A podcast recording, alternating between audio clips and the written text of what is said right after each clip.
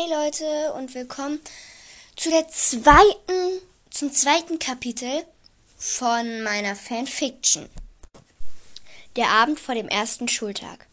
Es war der Abend vor dem ersten Schultag und ich war schon vor zwei Tagen in Hogwarts angereist. Ich saß in dem mehr oder weniger gemütlichen Bett, das ich in meinem, das in meinem Büro stand und schlürfte meinen noch viel zu heißen Tee, während ich an die Wand gegenüber starrte. Das tat ich immer, wenn ich nachdachte. Diesmal dachte ich darüber nach, was im morgen beginnenden Schuljahr passieren könnte. Es könnte herauskommen, dass ich insgeheim auf Mini, so nannte ich Minerva, wenn niemand zuhörte, stand. Das wäre eine Katastrophe.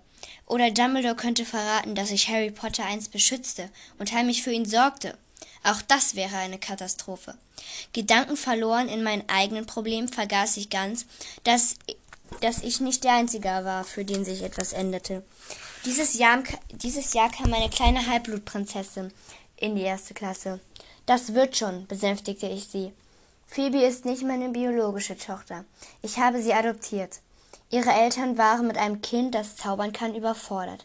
Also brachten sie Phoebe in ein Heim, aus dem ich sie befreit hatte. Im Auftrag von Dumbledore. Ich sollte sie so lange aufnehmen, bis er geeignete Eltern gefunden hatte. Aber es dauerte keinen Tag, da wollte ich sie nicht mehr gehen lassen.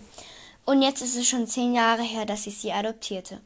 Im Moment saß sie fröhlich und wohlbehütet im Hogwarts Express und wartete gespannt auf ihre Ankunft in Hogwarts. Meine Augenlider wurden allmählich schwer und schließlich schlief ich ein.